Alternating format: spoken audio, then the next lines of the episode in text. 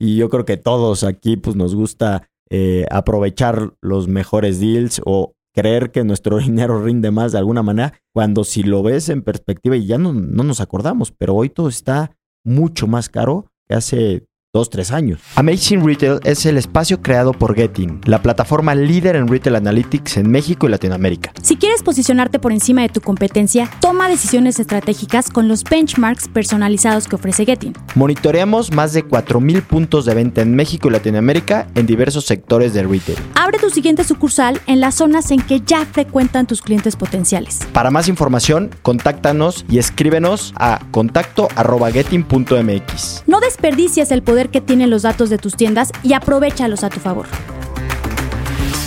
Hola a todos, bienvenidos a Amazing Retail, el único podcast especializado 100% en retail. Pues Frank, en este episodio vamos a platicar sobre promociones y descuentos y toda la relación que tiene esto con el retail hoy en día. Pero antes de comenzar, recuerden conectarse a su plataforma de stream preferida y cada martes escuchar un capítulo nuevo. También queremos saber sus opiniones y sugerencias. Recuerden escribirnos en cualquiera de nuestras redes sociales, arroba getting-mx, y no dejen de usar el hashtag Amazing Retail Podcast para continuar con la comunicación. Pues Frank, hoy queremos platicar de un concepto que siempre ha sido una parte fundamental del retail, pero que su impacto ha cambiado a lo largo de los años y de los hechos históricos que hemos vivido. Históricamente las promociones y los descuentos han servido para atraer más clientes a una tienda, posicionar a una marca o como estrategia para deshacerse de inventario acumulado. Sin embargo, los fines con los que se aplican estas promociones y descuentos han cambiado. Y justamente, Anabel, según Lizzie Picado, directora de la firma Easy Marketing y Publicidad, hoy en día se aplican las promociones por el aumento de la competencia de productos y servicios similares y por querer responder a las necesidades y deseos de los consumidores, más cuando los recursos son limitados. Esto con el fin de que la marca pueda obtener mayores beneficios manteniendo los niveles de venta, pero muchas veces sacrifican utilidad, o sea, se, se hace una bola de nieve que incontrolable. Sí, incontrolable. Frank, el experto Francisco Luna mencionó que el 72% de los consumidores busca realizar sus compras con promociones. Es una locura, es muy, todo el mundo. En un mundo hi- hiperconectado, los clientes tienen la posibilidad de comparar Fran, precios y buscar la mejor opción en el mercado y siempre van a preferir la opción que haga rendir su dinero. Y, y a ver, va- vamos al caso de supermercados.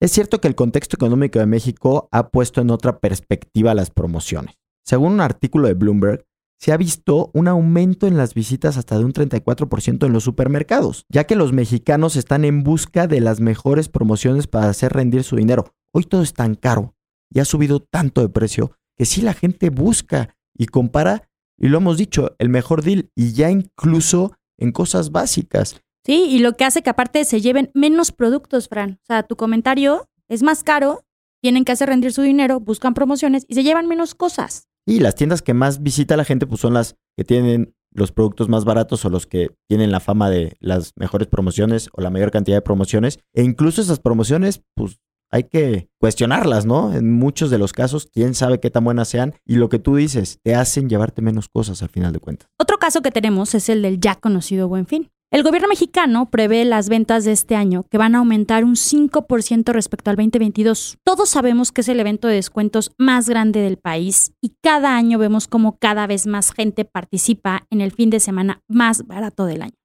Y aquí justo, Anabel, nuestro reporte semestral arrojó que las visitas en el 2023 han incrementado en comparación con las del 2022. Y no ha habido buen fin todavía, no ha habido nada. O sea, en el primer semestre del año nosotros sabemos que es como, si lo queremos eh, mencionar de alguna manera, es como la parte flojita del año, ¿no? O sea, donde no viene lo bueno y ya tenemos más gente en las tiendas. Pero cuéntales por qué, Frank, ¿por qué hay más gente?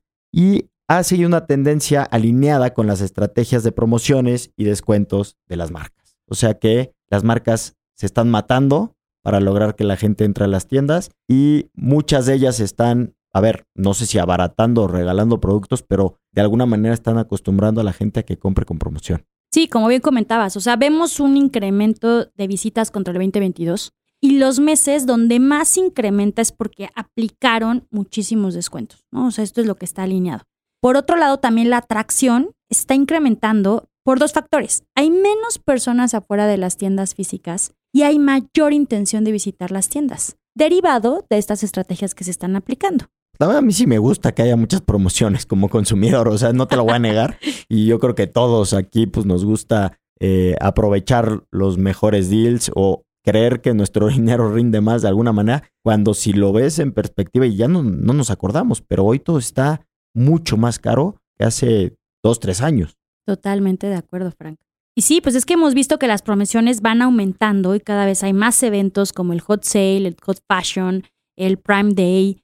Entonces, Frank, pues no sé, o sea, ¿cómo crees que esto repercuta en un futuro? ¿No? O sea, al final está increíble para los clientes, como bien dices, pero, pero ¿qué va a pasar con los retailers?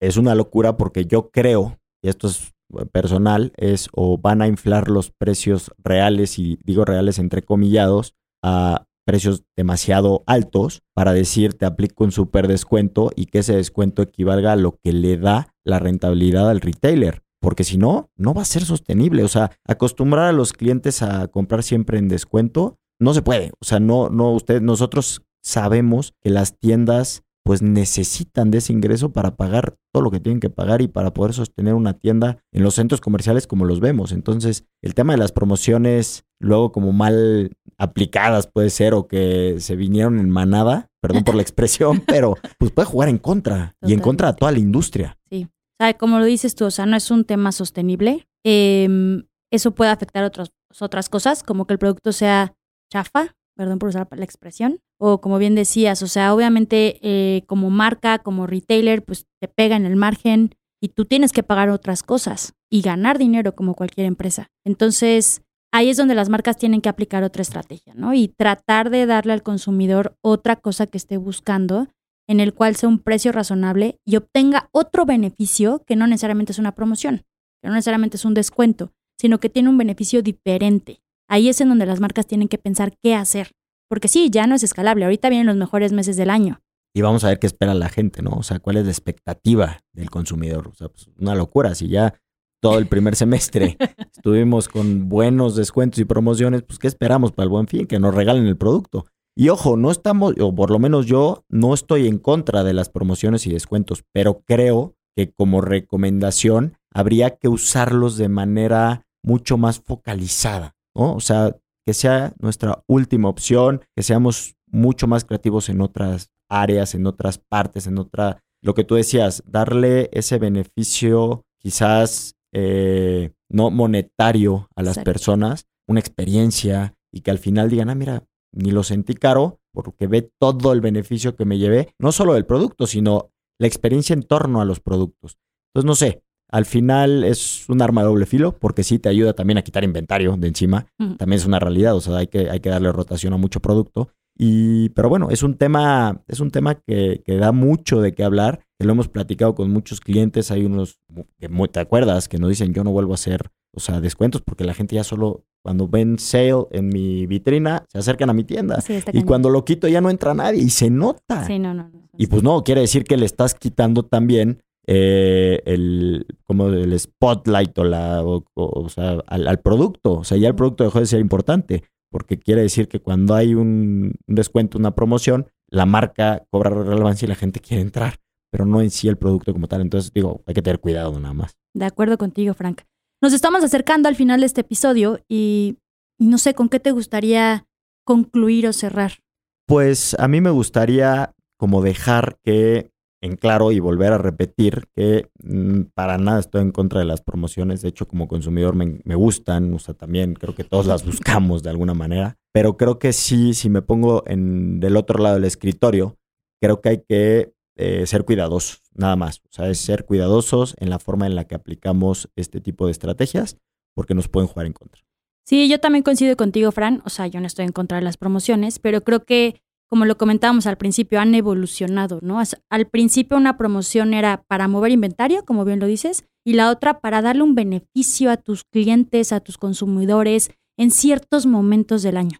Y eso ya se está traduciendo a si no te doy promoción no vienes.